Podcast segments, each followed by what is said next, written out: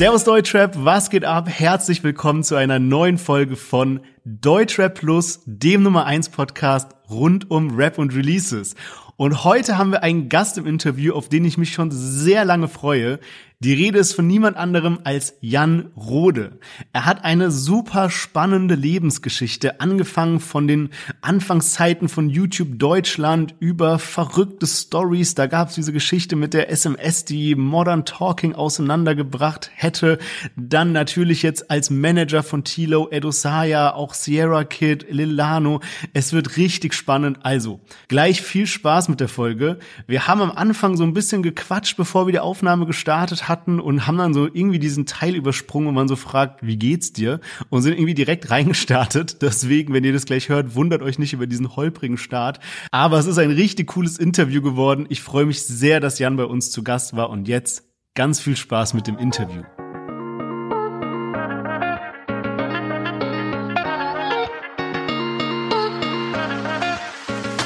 Ja, und hier ist Lennart, der andere Podcast-Host von Deutsche Plus. Ich wünsche euch auch gleich viel Spaß mit dem Interview, was Sherwin mit Jan Rode geführt hat. Und diese Folge ist wieder gesponsert von unserem Partner Volt. Da haben wir auch einen 10 Euro Rabattcode für euch.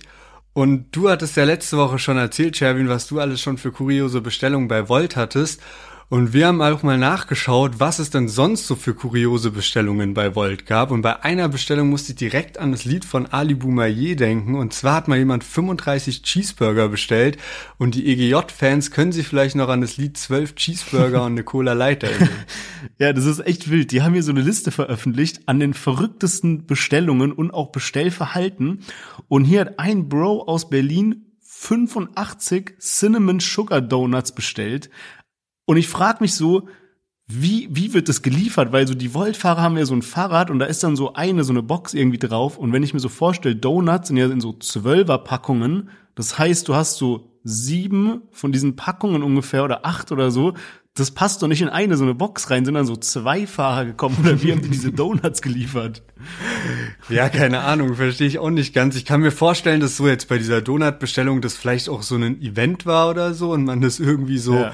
halt relativ schnell braucht, weil so das ein Donut ist ja so ein Nachtisch, wenn du mehr als zwei davon isst, wird der ja direkt schlecht so.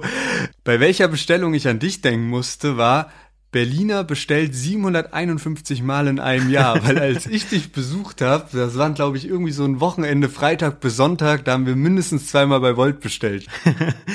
ja, 751 Mal ist natürlich wild, ja irgendwie so zweimal am Tag. Also so Phasen hatte ich auf jeden Fall auch schon, aber dann eher so über paar Tage hinweg, ne? Aber klar, warum nicht, ne? Aber ich habe jetzt zum Abschluss noch zwei wilde Lieferanweisungen. Und zwar kann man ja in der Volt-App dann so sagen, zum Beispiel so dritter Stock rechts bei der roten Tür Tür oder so ein Kram, ne? Und einer hat so geschrieben, so, ich sitze in Shisha-Bar, Abi, folg einfach dem grünen Apfel. und der andere Bro war auch wild unterwegs. Er hat geschrieben, die Klingel ist kaputt, einfach zweimal sehr fest gegen die Tür treten, dann geht's hier auf. Ich stell mir so vor, wie dieser Voltfahrer da so Rambo-mäßig in die Tür reinkommt, auf einmal so drinnen steht so, Bro, deine 85 Cinnamon Rolls oder so. Alright, also genug des Spaßes. Wir haben natürlich noch was Cooles für euch und zwar ein 10 Euro Rabattcode auf eure erste 20 Euro Bestellung bei Volt. Ihr müsst einfach nur den Code Deutschrap benutzen und das ist der beste Code online. Deswegen checkt das auf jeden Fall ab. Wenn ihr Freunde habt, die noch nicht bei Volt angemeldet sind oder so, dann teilt auf jeden Fall den Code mit denen Deutschrap, alles groß geschrieben, 10 Euro Rabatt auf die erste Bestellung bei 20 Euro Mindestbestellwert. Und jetzt ganz viel Spaß mit dem Jan Rode Interview.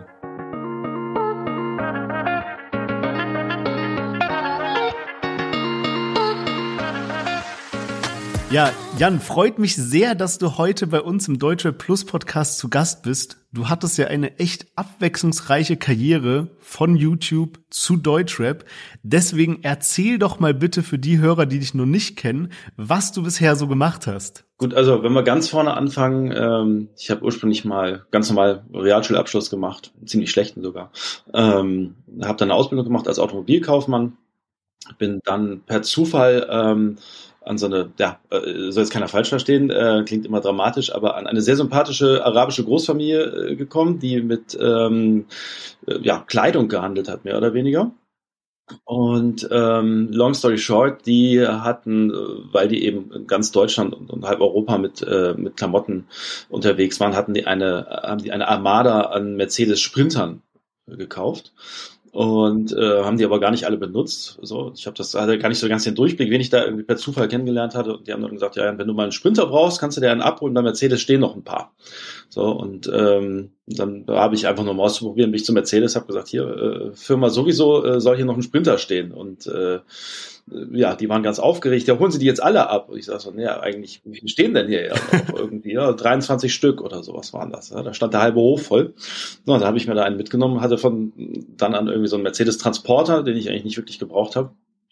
Und war dann irgendwie ein paar Tage später auf einem Hip-Hop-Konzert sehr, sehr klein in der Nähe von Stade, da komme ich hier. Und habe da äh, DJ Flader kennengelernt, der war auch im Backstage, da waren eigentlich alle im Backstage. Wenn ich mich richtig erinnere, waren da wahrscheinlich so 20, 30 Leute im Backstage und ich glaube fünf vor der Bühne. Ähm, und jedenfalls habe ich den, den äh, Flader, Flader heißt er, ähm, mit richtigen Namen dann äh, da irgendwie kennengelernt und der war gerade im Begriff nach Hamburg zu ziehen, hatte aber keinen Transporter, um seinen Umzug zu machen. Und dann habe ich gesagt, Mensch, äh, hier kann ich machen, ich habe einen und habe dann mit ihm seinen Umzug durchgezogen. Und als Dankeschön dafür hat er gesagt, ich nehme dich mal mit, wenn ich hier irgendwie so eine Show habe. Und ähm, hat mich mitgenommen. Und da ähm, war dann noch ein Beatboxer auf der Bühne, den er auch kannte, der Alberto hat da Beatbox gemacht. Ähm, das war, also das war noch bevor YouTube überhaupt erfunden war. Das muss so 2002, 2003 gewesen sein. Ähm, YouTube selber wurde überhaupt erst äh, 2006 erfunden. Das heißt, ähm, da hat die ganze Story vorher schon mit, mit Beatbox-Themen angefangen. Ich war total begeistert, fand das total cool, was der gemacht hat, wie der funktioniert hat auf der Bühne und, und die Leute fanden ihn alle toll. Und dann habe ich gesagt, Mensch, brauchst du nicht noch einen Manager quasi. Ja. Ähm, ich habe zu dem Zeitpunkt, das wäre dann noch ein Stück weiter zurück, ähm, als Praktikant mehr oder weniger bei Dieter Bohlen im Management gearbeitet. Da gab es dann ja auch diese ominöse SMS-Story, die ähm, jüngst von der Boulevardpresse nochmal aufgewärmt wurde, ähm, wo ich angeblich mit äh, gefälschten SMS Modern Talking zerstört haben soll. Müssen wir gleich nochmal drüber sprechen. Können wir auch nochmal drüber sprechen. Ähm, jedenfalls, da hatte ich halt so ein bisschen Erfahrung, was, äh, was Management-Themen angeht und bin dann ja, mit Alberto ein bisschen äh, um die Häuser gezogen. Wir haben so kleinere Shows gemacht, irgendwo ähm, so kleine Beatbox-Shows, haben dann immer auch Videos davon gemacht und die Videos dann wieder anderen Veranstaltern zugeschickt und gesagt, hier guck mal, ne, hier Beatbox und so, ist voll cool in deiner Disco, auf deiner Party. Und ja, zwei, drei Jahre später kam dann irgendwann die Möglichkeit, diese Videos nicht so selber verschicken zu müssen, sondern man konnte die hochladen auf seiner Webseite, dann hatte man einen Link und dann konnte jeder über diesen Link sich diese Videos angucken. Das war super. Ähm, wir haben das ganz zum Anfang nur so als, als File-Host genutzt, quasi, um diese Videos zu hosten.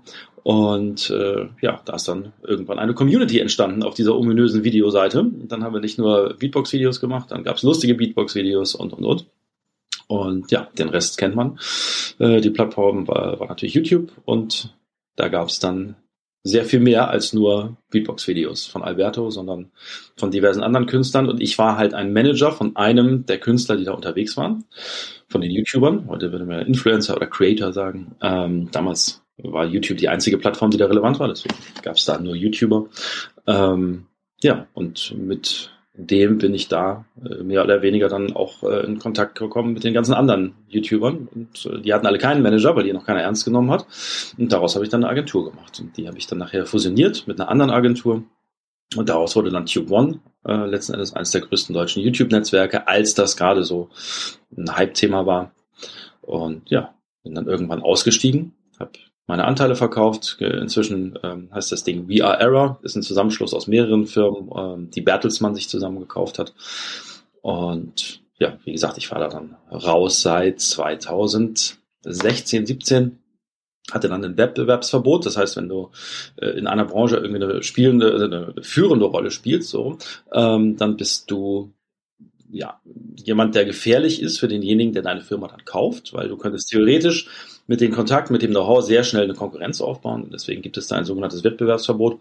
Das heißt, du darfst zwei Jahre lang oder je nachdem, was ausgehandelt ist, bei mir waren es zwei Jahre, zwei Jahre lang im Prinzip nicht in der Branche arbeiten, was bei mir so viel bedeutet, wie ich darf zwei Jahre lang nicht irgendwo arbeiten, wo ein Internetanschluss vorhanden ist.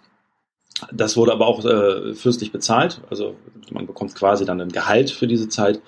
Und das hat dazu geführt, dass ich dann zwei Jahre sehr wenig gemacht habe, die dann, ja, sehr entspannt waren. Und in dieser Zeit habe ich dann ähm, über einen anderen YouTuber, den Dima Sierra Kid kennengelernt, der so zwei, drei Themen hatte, wo er gerade Hilfe brauchte. Und wie damals schon bei dem Umzug von dem DJ Blader, ähm, war ich auch da wieder jemand, der sehr, sehr gerne hilft und habe ihm dabei geholfen, eine Tour äh, durchzuziehen, die gerade anstand und ähnliches. Und letzten Endes war das dann ähm, mein erster Kontakt mit dem Thema Deutschrap.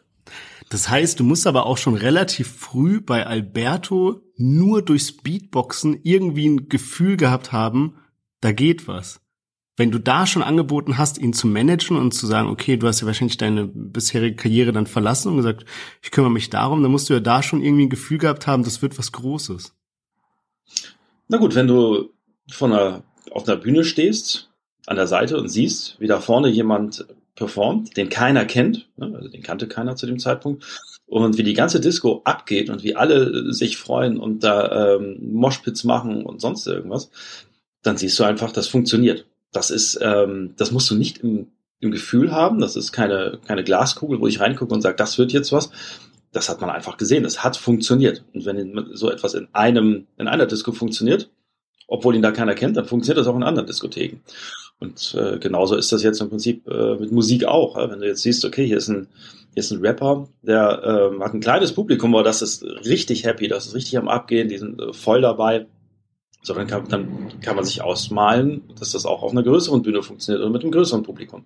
Das heißt, äh, es ist mehr oder weniger nur Dinge erkennen, und äh, so ein bisschen im Kopf weiterspinnen, wie kann sich sowas entwickeln. Lass uns noch mal ganz kurz bei dem YouTube-Thema bleiben, weil ich finde, das ist auch spannend. Das war damals ein Riesenthema, das war damals super präsent in ganz Deutschland. Du hast eben schon die Außenseite angesprochen, Alberto, Simon Desue, Flying Uwe, wenn ich mir so diese Welt von damals vorstelle irgendwie. Was war da deine Rolle? Du hast gesagt, du hast nur Alberto gemanagt, aber letztendlich hattest du ja doch irgendwie Tube One als Netzwerk, wo du dann mehr gemacht hast als nur für einen Künstler gemanagt. Ja, das ist ja eine Entwicklung gewesen. Am Anfang war ich der Manager von Alberto als Beatboxer.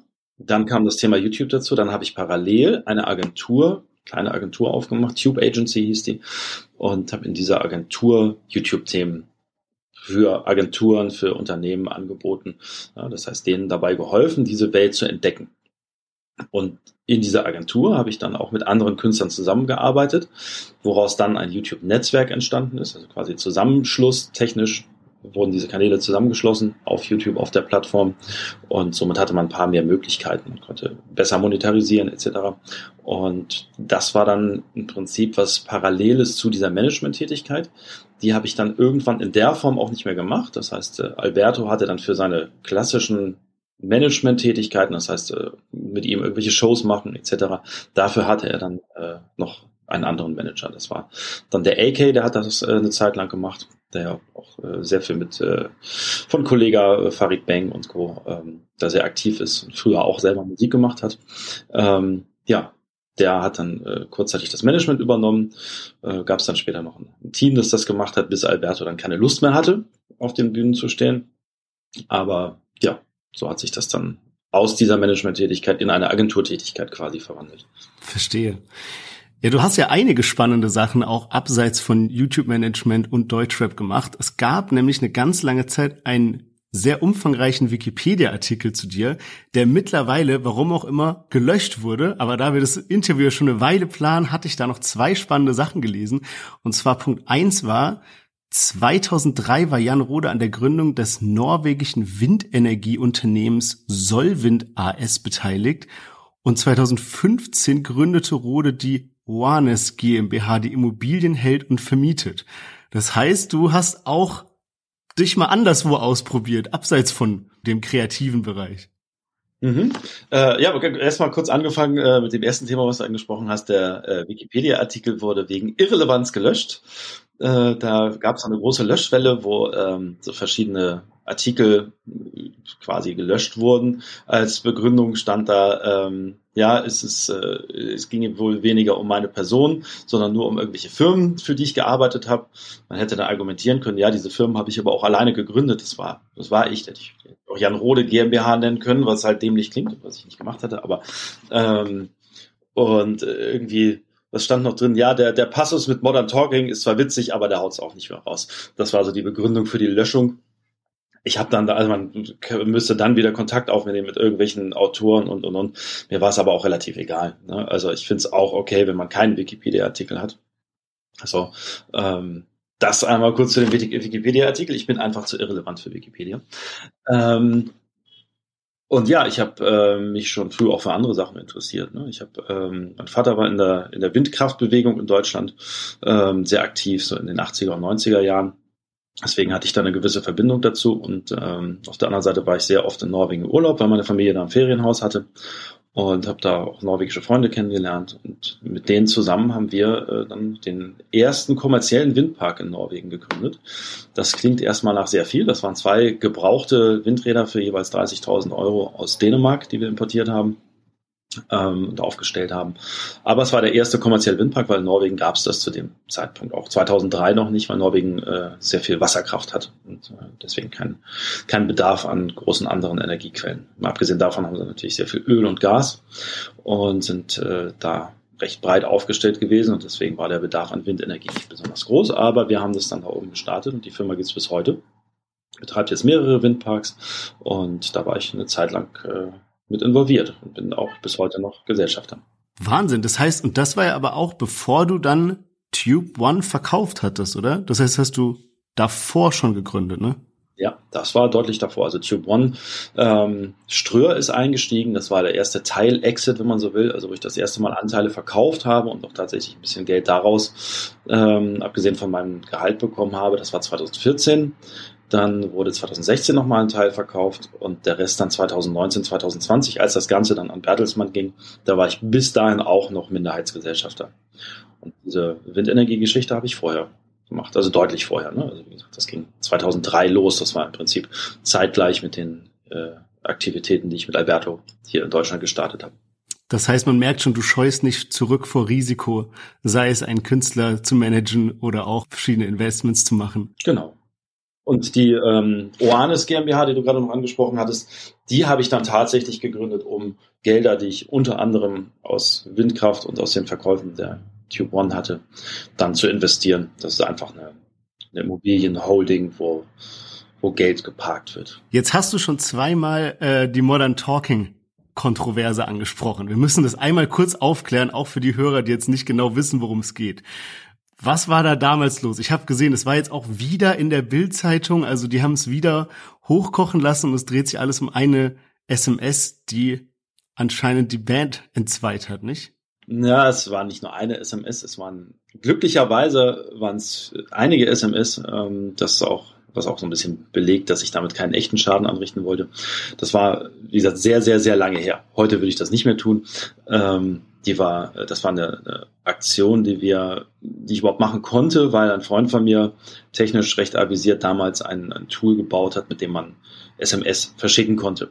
Aber man konnte auch, wenn man technischen Zugang zu diesem Tool hatte, konnte man auch die Absendernummer frei eingeben. Ja, das heißt, ich konnte im Prinzip, wenn ich deine Nummer hatte und die von deiner Freundin, dann äh, konnte ich deine Freundin in deinem Namen zum Essen einladen. So, und dann kommt die vorbei und äh, dann stehst du da mit deinen Dosen Ravioli, die du noch irgendwo im Schrank hast. So, ähm, das war das war die Grundsituation und weil ich in dem Management gearbeitet habe, wie gesagt, als Praktikant. Ne? Also ich war, ich denke nicht, dass jetzt irgendwer denkt, ja, Jan Rode behauptet, der wäre Manager gewesen von Bohlen oder so. Ich habe da wirklich als Kofferträger gearbeitet. Aber hatte dadurch auch Zugang zu den, den ganzen Handynummern, weil das war halt Teil des Jobs. Und dann habe ich mit dem äh, Kollegen zusammen, der das Management geleitet hat, habe dem das auch erzählt hier. Ähm, ich habe hier die Möglichkeiten, so, äh, ne, SMS und so weiter. Und dann haben wir zusammen am Telefon gehangen und haben uns überlegt, was man für SMS schreiben könnte. Und dann haben wir diese SMS formuliert und habe ich diese SMS dann verschickt. Und zwar sehr viele. Also von Dieter Bohlen an äh, den Plattenboss, von Plattenboss an Thomas Anders, also die andere Hälfte von Modern Talking, für alle, die das vielleicht nicht wissen. Und das äh, gab dann natürlich ein ziemliches Chaos, aber weil es eben so viele SMS waren, das war auch der Plan. Ne? Es sollte nicht, es sollte keine Intrige sein, es sollte nicht den, es sollte keinen echten langfristigen Streit oder ähnliches verursachen. Es sollte im Prinzip ein Gag sein. Sonst hätte man nicht so viele SMS verschickt, sonst hätte man eine pro Woche oder sowas gemacht. Aber so war natürlich klar, dass die Beteiligten am nächsten Tag alle wutentbrannt sich gegenseitig anrufen würden. Und dann ist es auch sofort aufgeflogen. Das war auch der Plan. Ne? Das war nie der Plan, da irgendwie wirklich äh, Schaden anzurichten. Aber die Bildzeitung hat das Ganze jetzt nochmal aufgewärmt und auch damals äh, gab es äh, Zeitungen, das war damals dann nicht die Bild, die daraus quasi das Ende von Modern Talking gemacht haben. Denn Modern Talking hat sich dann später, ich glaube drei, vier, fünf, sechs Monate später dann mal wieder getrennt, was sie ja regelmäßig gemacht haben, auch vorher schon. Aber es gab also aus meiner Sicht keinen wirklichen Zusammenhang dazwischen. Einige Zeitungen haben geschrieben, äh, gefälschte SMS hatten Zwietracht zwischen Anders und Bohlen gesät. Dafür braucht es diese SMS nicht. Die waren schon vorher keine dicken Freunde, soweit ich das beurteilen kann. Aber ich kann das auch nur sehr vom Rande beurteilen. Jetzt wurde dann ähm, Thomas Anders noch befragt von der Bildzeitung ähm, zu diesem 20-jährigen SMS-Jubiläum, wo wir eine kleine Story so gemacht haben. Und äh, der hat dann, äh, ich kriege das Wording nicht mehr genau hin, aber gesagt, ich kenne Jan Rode nicht und kannte Jan Rode nicht, aber ich hoffe, dass er heute seriösere Jobs macht. Ja, das war so die Aussage von Thomas Anders. Ich finde, das verdient auf jeden Fall einen Wikipedia-Eintrag. Erinnert mich so ein bisschen an äh, Marco Fono gab's damals. Da konnte man dann so Leute anrufen, mhm. dann war da so eine verstellte Stimme und man konnte sagen, ja, deine Pizza kommt gleich oder so und die Leute dann reinlegen. Wobei das ja schon eine Nummer krasser ist, wenn du die Telefonnummer von anderen imitieren kannst und darüber dann SMS verschicken kannst. War mir auch gar nicht bewusst, dass man sowas überhaupt technisch machen kann. Das geht immer noch. Also ein Freund von mir, der, der ist so ein, so ein kleiner Hacker, der hat auch irgendwie so ein, so ein Tool auf dem, auf dem Handy, der kann auch die Nummer äh, verändern, von der man anruft. Ja, das ist, äh, da kann man äh, echt ähm, ziemlich großen Schaden mit anrichten. Aber aus dem Alter bin ich zum Glück raus. Ja, jetzt seriöser, jetzt äh, im Deutschrap aktiv. Das heißt, du hast eben schon mal so kurz erwähnt, du hattest dann über Dima von die Außenseite hattest du dann Sierra Kid kennengelernt und damit hat dann alles wieder gestartet. Das heißt, es war dann nach dieser Zeit, wo du die Pause machen musstest, da hast du dann damit angefangen oder hast du statt YouTube, hast du dann im Deutschrap angefangen? Also es war schon während dieser Pause und nicht nach dieser Pause. Und es war am Anfang auch tatsächlich so, dass ich äh, da eingesprungen bin. Ja, der musste irgendwie eine Tour fahren und hatte weder einen Fahrer noch einen Bus. Also da habe ich so einen, so einen äh, alten Tourbus gekauft, also so einen Sprinter. Nichts Tolles und äh, bin dann mit ihm dann diese Tour gefahren. Ne? Also ich habe dann halt irgendwie wieder ganz von vorne angefangen, was ich aber auch gut finde. Ich finde das immer spannend, äh, Dinge auch ähm, ja, ganzheitlich zu machen. Also selbst bei, bei YouTube-Zeiten, da haben wir auch diese Gangtouren gemacht und sowas. Und ähm, wenn da irgendein Fan äh, in den Bus gekotzt hatte irgendwie, dann habe ich das weggemacht, wenn es kein anderer, wenn kein anderer da war. So.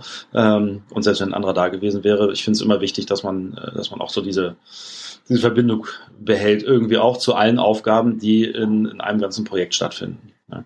Und deswegen habe ich dann bei Sierra Kid auch die, äh, den Busfahrer gemacht, den Tourmanager, so und ähm, alles, was da gerade anlag und äh, bin dann mit ihm ein äh, ganzes Stück gegangen.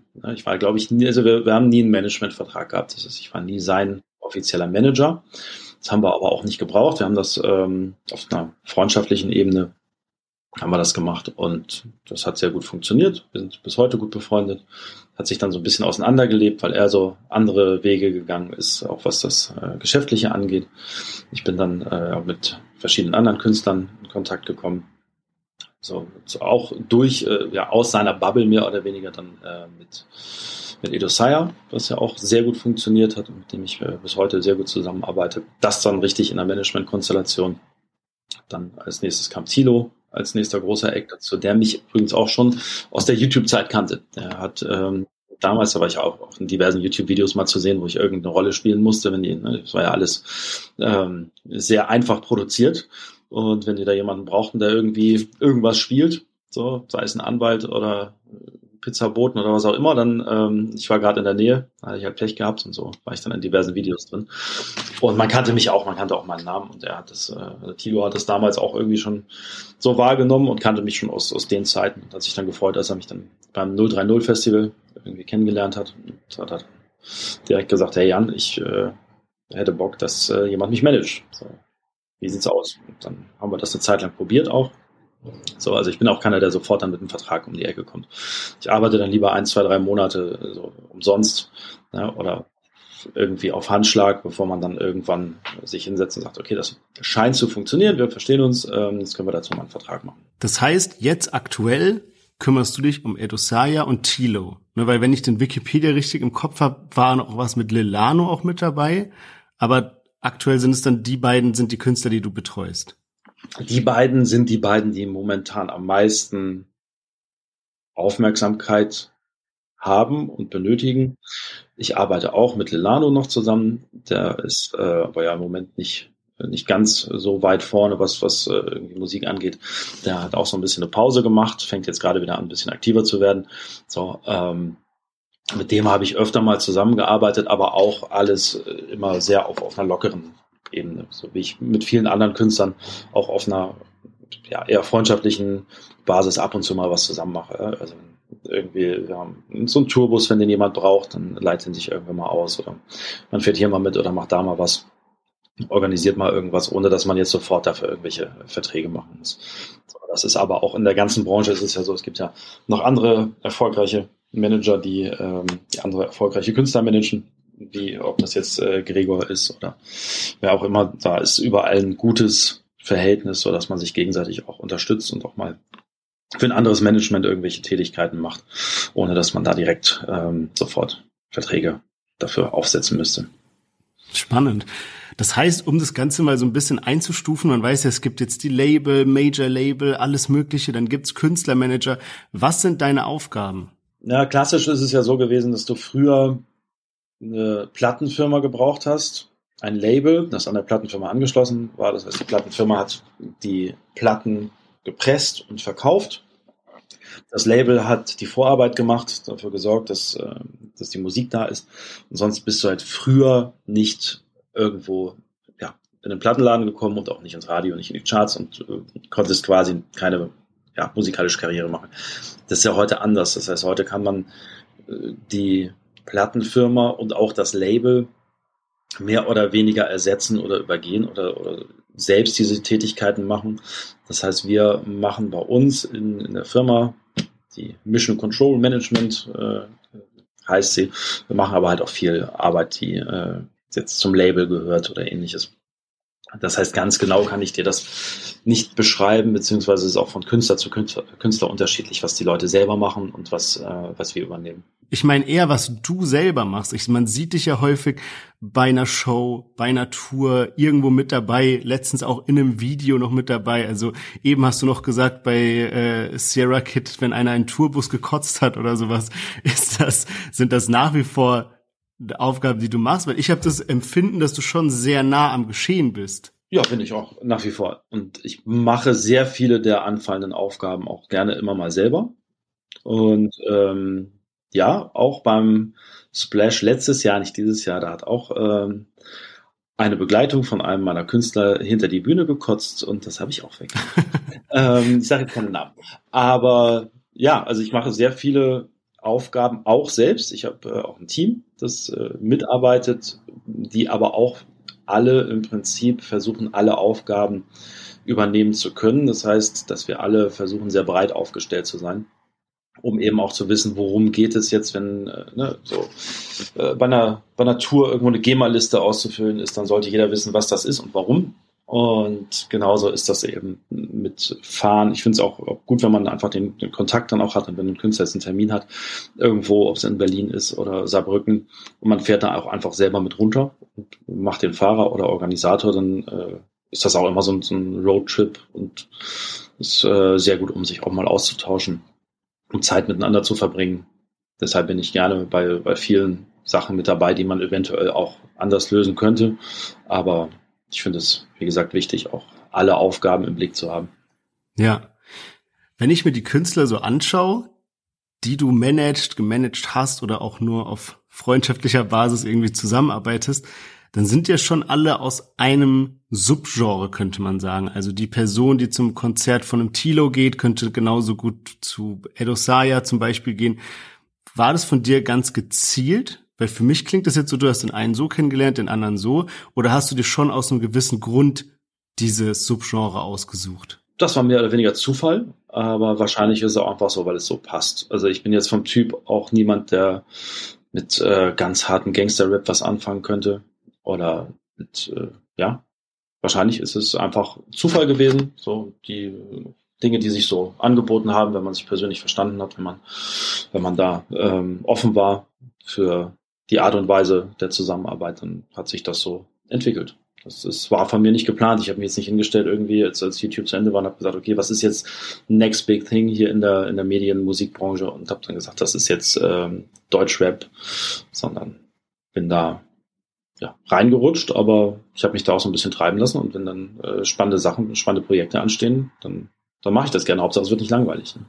Hast du Ambitionen, das mal über Deutschland hinaus auch zu machen? Könntest du dir vorstellen, internationale Künstler zu managen? Also ich glaube, jeder würde sagen, natürlich hat man, hätte man dazu Lust und klingt das spannend.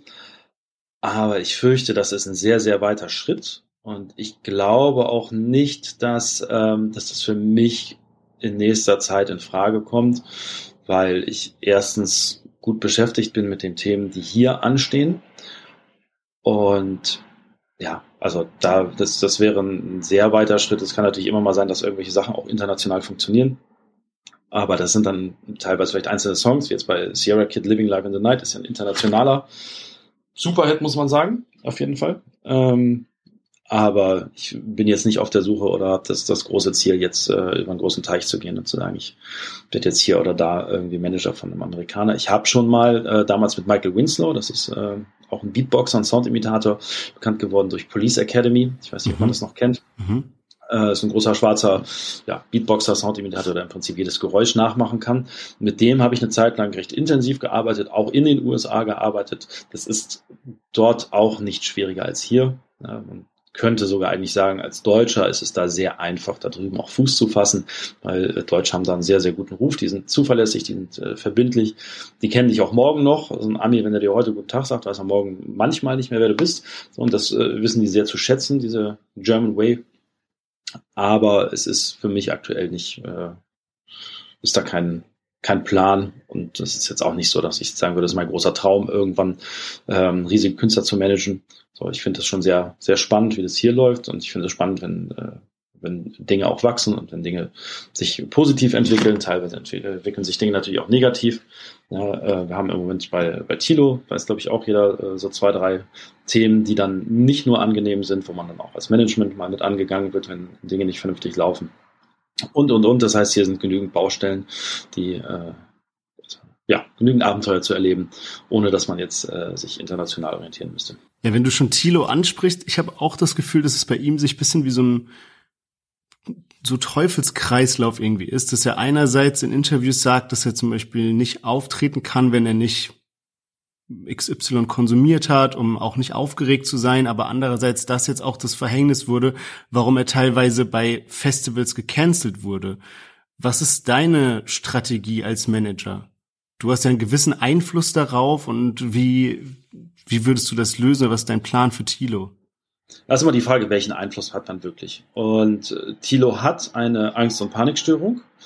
Das heißt, er hat auch von Ärzten verschrieben bekommen, Medikamente, die er dann teilweise auch ohne Rezept sich besorgt hat. Aber das ist im Prinzip grundsätzlich eine, eine medikamentöse Behandlung seiner Angst- und Panikstörung. Ja, ähm, das sind diese Medikamente, die aber auch durchaus populär sind, äh, in, in ja, Rap-Kreisen irgendwo zu nehmen. Ne? Xanax ist ja eine der bekanntesten äh, Pillen, die da kursieren und das ist was, was man aber in Deutschland auch sofort vom Arzt verschrieben bekommt, wenn du eine Angst- und Panikstörung hast.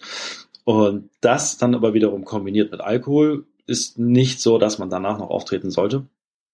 Aber er ist halt passiert bei ihm und er kennt auch selber diese Fehler und diese Probleme, die er da hat. Und er muss da natürlich permanent an sich arbeiten und auch gucken, okay, was ist jetzt eine Sucht, was ist äh, Konsum, einfach weil man das gerade mal schön findet, wenn man gerade mal Lust hat, irgendwie, dass es Alkohol trinken ist oder Lean. Also ich selber trinke keinen Alkohol, ich finde Alkohol auch sehr gefährlich. Ich bin äh, komplett clean, was äh, sämtliche Drogen angeht, außer Zucker. Ja. Aber ansonsten, ich rauche nicht, ich trinke. Ich war noch nie betrunken, was auch für viele Leute was Besonderes ist, aber es hat mich nie gereizt. Ja, genauso wie wenn, wenn jemand sagt, oh mein Gott, du warst noch nie betrunken, ja, ähm, hast du schon mal Heroin gespritzt? Nee, das ist doch ganz schlimm. Ja, siehst du, für mich ist Alkohol auch genauso schlimm. Ja. So, ob jetzt eine Schnapsleiche oder eine Heroinleiche, sehe will ich beides nicht werden. Aber davon mal ab, ähm, muss Thilo halt lernen, damit umzugehen. Was ist äh, jetzt ein privater Konsum? So, also ich verurteile das nicht, wenn jemand sagt, ich möchte privat kontrolliert, geplant mal die eine oder andere Droge ausprobieren. Ja, das ist ähm, aus meiner Sicht ist das legitim, das ist die persönliche Freiheit. Aber wenn ich dann ein Vorbild bin für viele junge Menschen, dann muss ich darauf achten, was ich denen vorlebe, weil viele von diesen Substanzen sind durchaus gefährlich und sollten maximal im Erwachsenenalter kontrolliert und auch nur ja, sehr eingeschränkt einmal im Jahr, zweimal im Jahr, wie auch immer. Also das ist meine Sicht, ne? natürlich jeder eine andere Sicht. Aber das ist meine Sicht darauf. Und deswegen ist das ein ganz großes Thema bei ihm, ein ganz großes Problem auch, wie er damit umgeht. Wie zeige ich auch nach außen, was mich ausmacht, ja? gerade wenn ich da ein Vorbild bin.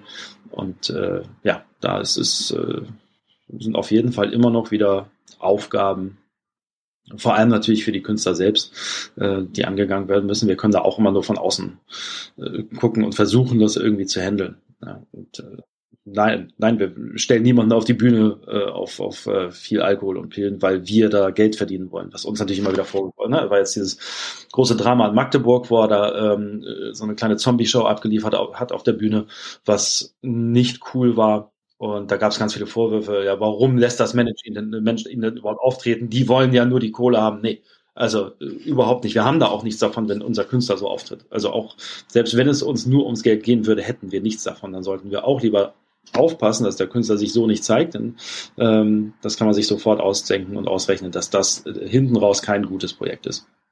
Aber das war in dem Fall war es halt auch so, er hat dann ähm, Xanax und eine halbe Flasche Schnaps irgendwie direkt vor der Show sich reingepfiffen und ist dann im Prinzip, die Wirkung hat dann eingesetzt, als er auf der Bühne war. Ne? So. Das war absolut nicht cool. Das fand er auch nicht cool. Da hat er sich auch für entschuldigt. Äh, da hat er auch draus gelernt. Aber es ist immer das Thema, wie oft muss man lernen, bis man dann tatsächlich die richtigen Schlüsse zieht. Ja, finde ich sehr gut, dass du da so klare Kante fährst, weil ich hatte genau dasselbe auch gelesen nach dem Auftritt in Magdeburg. Wenn man sich die Kommentare unter den Beiträgen durchgelesen hat, dann ging es oft sogar Jan Rode namentlich genannt und Management und so weiter, als ob das quasi so strategisch platziert wurde, um ein gewisses Künstlerimage aufrechtzuerhalten. Aber ich denke, da, das ist ganz klar, dass man da als Manager das nicht so sieht aus deiner Rolle, so wie ich dich auch wahrgenommen habe. Und vor allem hat das Ganze jetzt einen Rattenschwanz hinten raus. So wenn ich es richtig verstanden habe, wurde er bei paar Konzerten daraufhin dann rausgeschmissen. Äh, der wurde abgesagt von, von Festivals, was ich aus, aus Sicht der Festivals voll verstehen kann. Wenn ich jetzt ein Festivalbetreiber wäre und ich hätte sie schon in Magdeburg gesehen, hätte ich gesagt, den, das machen wir jetzt im Moment so nicht. Ja. Äh, er ist auf anderen Festivals jetzt noch gebucht und wir haben auch sind da am Proben und sind am Checken, dass das vernünftig läuft. Er hat da einen Plan, wie er das durchziehen möchte. Und ich bin da auch guter Dinge. Aber ja, natürlich äh, war das genau das Problem ja, und genau die Themen. Ich habe die gleichen Kommentare gelesen. So. Ist halt die Frage, was willst du dann dazu schreiben? Ja, oder willst du dich dazu äußern? So, das bringt dann in dem Moment auch nichts. Aber also ich bin der Letzte, der irgendwie jemandem Alkohol in die Hand drückt. So, also meine Schwester ist an Alkohol gestorben. Mein Vater war jahrelang Alkoholiker. Ich bin da auf jeden Fall raus. So und ich bin auf jeden Fall sehr kritisch, was was den gesamten Konsum angeht. So, aber das hat keinen, ne? also ja, das ist, äh, klingt vielleicht ein bisschen befremdlich, weil ich auch mit Leuten arbeite, die äh, das äh, komplett anders leben. Aber vielleicht ist das auch gerade ein Grund, warum, warum das zum Teil funktioniert oder warum man sich dann auch gegenseitig trotzdem respektieren kann, weil ich auch die, die Krankheit dahinter sehe. Ne? Eine Suchtkrankheit ist eine Krankheit. So ist eben nur, wie gesagt, das ganz große Thema. Wie gehe ich damit in der Öffentlichkeit um? Und das ist auch tatsächlich ein Thema, was, was Tilo und ich äh, oder, oder wir im Team auch mit Thilo regelmäßig diskutieren, ja, weil er ja seine Karriere aufgebaut hat mit ähm, Songs, die jetzt, also die Songs, die am erfolgreichsten waren, waren nicht die, die äh, sich hauptsächlich um Drogen drehen. Klar, bei Crashen ging es ein bisschen um Saufen. So, ansonsten ordentlich ist äh, kein, kein Drogensong. Sehnsucht ist, ist ein Popsong. We Made It ist ein Popsong. Ja, also die, die größten Hits, die er hatte, die waren alle sehr ja, gefällig eigentlich ne? und, und unproblematisch. Und damit hat er sich eine große Fanbase aufgebaut, aber eben auch eine sehr junge Fanbase. Und der dann wiederum vorzuleben, dass es dazugehört, äh, erfolgreich und cool zu sein, wenn man äh, Droge oder Medikament XY äh, einnimmt. Ja, das sehe ich anders und da haben wir auch regelmäßig Diskussionen drüber. Er versteht das auch, er sieht es im Prinzip auch so wie wir, aber hat da halt so seine Ausrutscher, die aber auch echt äh, dann teilweise schwierig sind. Ne? Das ist so, stell dir vor, Benjamin Blümchen fängt ab Folge 23 auf, äh, an, irgendwie Crack zu rauchen, das wäre auch nicht cool. Ja. ja? Und ähm, das ist ja so ein bisschen so, wenn du Fan geworden bist durch die coole Musik und siehst dann irgendwann, ah, okay, oh, der, um so cool zu sein, muss man dann äh, Lean saufen und sonst irgendwas das ist eben nicht der Weg, den, den ich da sehe und eigentlich auch nicht der Weg, den er sieht. Es passiert dann halt teilweise nochmal, weil eben diese Drogen da omnipräsent sind, teilweise in verschiedenen Kreisen, wo er auch unterwegs ist. Aber das äh, ist ein, ein Thema, das bei uns auch immer wieder auf dem Plan steht, leider. Ja, ich meine, es wird ja einerseits vorgeworfen, eben so Drogen, Alkohol verherrlichen zu sein, aber wie du ganz richtig sagst, ist es halt so ein Riesenteil von seinem Leben, wenn man eben da eine, eine Sucht hat. Das heißt, wenn du Real Rap machen willst, worüber sollst du denn sonst rappen? Also ich kann mir schon vorstellen, dass es irgendwie auch halt Teil seiner Person ist und jetzt Tilo zu verbieten, über Drogen oder Alkoholkonsum zu rappen, ist halt dann auch irgendwie die Frage, wo, worüber dann? Na, also verbieten tun wir ihm auch nichts, das können wir auch gar nicht. Ne? Wir reden da halt nur mit ihm drüber, wie, wie gewisse Dinge wirken und das ist auch nochmal was anderes.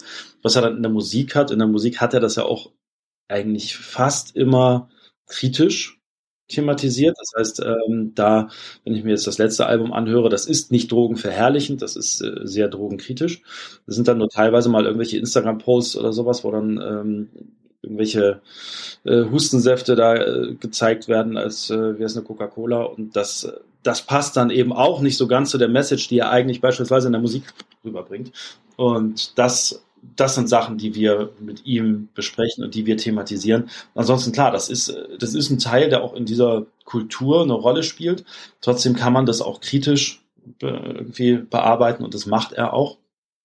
Und das ist nicht so, dass man jetzt nur positiv über Drogen rappen kann als einzigen Inhalt. Es gibt sehr viel mehr andere Themen, die da eine Rolle spielen und die er ja auch, ne, wie gesagt, äh, guckt dir bei Tilo die größten Hits an, so, da geht's nicht um, um Drogen. Ja. Also die spielen teilweise eine Randrolle, so, und es gibt auch immer Musik, äh, die bei ihm auch stattgefunden hat, die er gemacht hat, wo es intensiv um Drogen ging.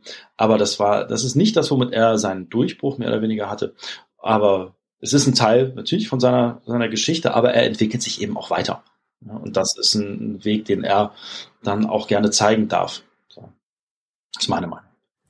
Das finde ich auch. Und er hat ja jetzt zum Beispiel auch seine Cream Soda rausgebracht, was ja auch ein Produkt ist, wo man sagen kann, okay, eben haben wir noch drüber gesprochen, ob man irgendwie international geht oder so, aber ein anderer Weg ist ja auch zu sagen, okay, man positioniert die Künstler so, dass man sie eben weiter aufbaut, zum Beispiel durch eigene Produkte. Wenn man mal in die USA schaut, da gibt's ja so viele Success Stories, wo Rapper Getränk, Kopfhörer, Kleidungsmarke, alles Mögliche gemacht haben, was dann auch dazu geführt hat, dass es eben die musikalische Karriere überdauert hat.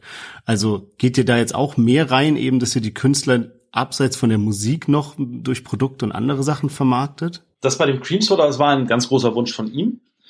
So, man kann sowas machen. Und was du jetzt ansprichst, sind die Erfolgsgeschichten. Ähm, ich habe schon Müllcontainerweise, große Containerweise gesehen mit Produkten, die nicht so erfolgreich waren, die dann nachher in der Entsorgung gelandet sind. Ähm, das ist also absolut kein Selbstgänger. Es ist immer so das Ding, ich bin mit Projekt A sehr erfolgreich, also kann ich alles andere auch machen. Das ist der klassische, ich bin erfolgreicher Schauspieler, also werde ich jetzt noch ein äh, ganz großer Musiker. Oder ich bin Musiker, ich werde jetzt Schauspieler, ich werde Influencer. Das ist nicht so einfach. Und wenn man ein guter Musiker ist, heißt das nicht automatisch, dass man auch äh, ein guter Produktentwickler ist. In dem Fall finde ich das passend, was er gemacht hat, weil Cream Soda ist in Deutschland überhaupt nicht bekannt. So, das, das gab es früher mal. Also meine Oma hat noch Cream Soda selber gemacht. So, ich weiß nicht, das kam vielleicht irgendwie von von den Amis, die ja ihre was, Zeit lang. Was ist es denn genau? Äh, Cream Soda, ursprünglich äh, wurde es gemacht aus Sahne, mhm. Sahne, Zucker und Soda, also Mineralwasser. Mhm. Das zusammengerührt ergibt dann Cream Soda. Der Geschmack ist das, was heute übertragen wird auf diese Brause. Da ist eben, da ist keine Sahne mehr drin, aber es schmeckt sahnig, schmeckt ein bisschen nach Vanille. So, ähm, und das als Brause. Das ist ja auch kein Alkohol drin, das ist ein ganz harmloses Getränk. Natürlich relativ hoher Zuckeranteil, das heißt, man sollte nicht zu viel davon trinken. Aber es ist äh, weniger süß, als man erwartet von so einem amerikanisch inspirierten Drink. Und ja, schmeckt eigentlich allen sehr gut. Kommt auch gut an. Und äh, inzwischen gibt es dann auch die ersten Bestellungen von Supermärkten. Wir haben das äh, bisher im Versand gehabt. Und das läuft sehr gut an. Ja. Cool. Congress, freut mich sehr. Aber es ist nicht so, dass wir jetzt mit, mit jedem Künstler sofort drauf aus werden, irgendwie den nächsten Eistee rauszubringen. Das kann man machen, das kann man machen, wenn man ganz, ganz weit oben ist in der, in der ganzen äh, Szene irgendwo und so, so einen Einfluss hat, dass das jeder einmal probiert haben muss. Aber auch dann muss das Produkt wiederum gut sein, um sich dann länger zu halten. Wir haben ja auch schon viele, viele Getränke oder sonstige Produkte von Künstlern gesehen, die dann irgendwann für, für einen Cent mal im Angebot waren, weil dann doch eben zu viel davon bestellt wurde. Das ist so einmal dieser Hype. Es gibt ein neues Produkt, jeder will es probieren. Und danach stellt sich halt heraus, wie viele Leute kaufen es dann ein zweites Mal. Das ist, da trennt sich dann die Qualität vom Hype. Ja. Und ich finde, es muss halt eben auch so zum Künstler oder zur Künstlerin passen. Also bei Tilo jetzt mit der Cream Soda passt, passt auch irgendwie in die, in das Subgenre. Ich habe jetzt gerade gestern gesehen, dass Moneyboy was damit gepostet hat, wie er gerade so die Cream Soda trinkt mhm. und so. Und ich meine, da ist es ja auch durch diese Connection nach Amerika und so gut aufgestellt. Ja, also es ist ein Produkt, das amerikanisch inspiriert ist. In den USA ist das ein sehr, sehr erfolgreiches Produkt. Es gibt es von, von jeder Marke, in jedem Supermarkt gibt's äh, Cream Soda zu kaufen. Das ist eben bis jetzt in Deutschland noch nicht so gewesen und vielleicht ändert sich das jetzt und dann wäre Tilo derjenige, der das losgestoßen hat und der die, der die Marke dann inne hat und das kann für ihn ein, ein spannendes Standbein sein. Ja. ja, richtig cool. Okay, eine letzte Frage habe ich noch und zwar, ich nehme dich wahr als einen sehr strukturierten, bodenständigen Menschen. Und ich finde es irgendwie spannend zu sehen, dass du mit Künstlern zusammenarbeitest, die sehr so Iced-Out-Ketten, Cartier-Uhren und eben all diesen, diesen nach außen hingetragenen Luxus zelebrieren. Wie schaffst du es, diese Bodenständigkeit beizubehalten, wenn du ja auch oft mit auf Touren bist und eben Teil dieses Lebens, Teil dieser Community bist und so weiter? Was ist da dein, dein Rezept, um im Leben so gefasst zu bleiben? Na gut, also ich, ich bin jetzt einfach nicht der Typ, der, der mit Iced Out rumrennen könnte. Also alleine vom, vom Typen her. Ne? Also ich bin 42 Jahre alt, wenn ich jetzt hier irgendwie äh, bei mir im Hausflur äh, einmal mit einer Goldkette oder mit so einer Iced-Out-Kette rumrennen würde, da würde kein Nachbar jemals wieder mit mir reden. So, ähm, ich bin einfach privat in einer anderen Welt da unterwegs und verstell mich da auch nicht. Und das nimmt mir, also es hat mir noch nie jemand übel genommen, dass ich keine Drogen nehme, äh, inklusive Alkohol. Und es hat auch noch nie jemand mir übel genommen, dass ich keine Goldketten trage. Ich habe äh, von Sierra Kid habe ich eine Rolex geschenkt bekommen, deswegen trage ich manchmal eine Rolex. Aber auch das ist ein sehr, sehr schlichtes Modell. Habe ich äh, so zum Dank dafür, dass ich ihm äh, sehr viel geholfen habe, hat er mir diese, diese Uhr geschenkt. Äh, dickes Dankeschön nochmal an der Stelle. Ähm, die trage ich auch gerne. Das ist, ein, das ist eine schöne Uhr. Aber ansonsten wäre ich wahrscheinlich auch nicht derjenige, der sich die selber gekauft hätte, weil ich einfach da meine Prioritäten woanders setze. Da kaufe ich mir lieber irgendwie ähm, ein Haus in Portugal oder ähnliches. Ja? Also solche Sachen finde ich dann schon, schon spannend, also durchaus auch Sachen, die man, die man als Flex bezeichnen könnte, aber eben nicht, äh, nicht jetzt unbedingt, dass ich mit, mit Goldketten irgendwo in einen äh, Ferrari steigen müsste. Ja. Stimmt, da gibt's doch eine Story irgendwie, dass du irgend so ein wo es um dein Auto ging. Was, was war da noch? Irgendwas klingelt da bei mir, dass du ein Renault oder irgendwie sowas hattest. Ich weiß nicht mehr genau. Was ich hatte einen alten Suzuki Swift, den habe ich lange gefahren. Äh, den ich für 50 Euro gekauft und bin damit privat, bin ich mit dem Ding immer durch die Gegend gefahren. Und jetzt fahre ich privat eine alte E-Klasse von 1998. Ja, ganz entspanntes Auto. Ja, cool. Finde ich, ist ein tolles Schlusswort. Hat mir wirklich sehr, sehr viel Spaß gemacht, der Talk. Vielen, vielen Dank, dass du bei uns im Interview warst. Gerne. Danke für die Einladung.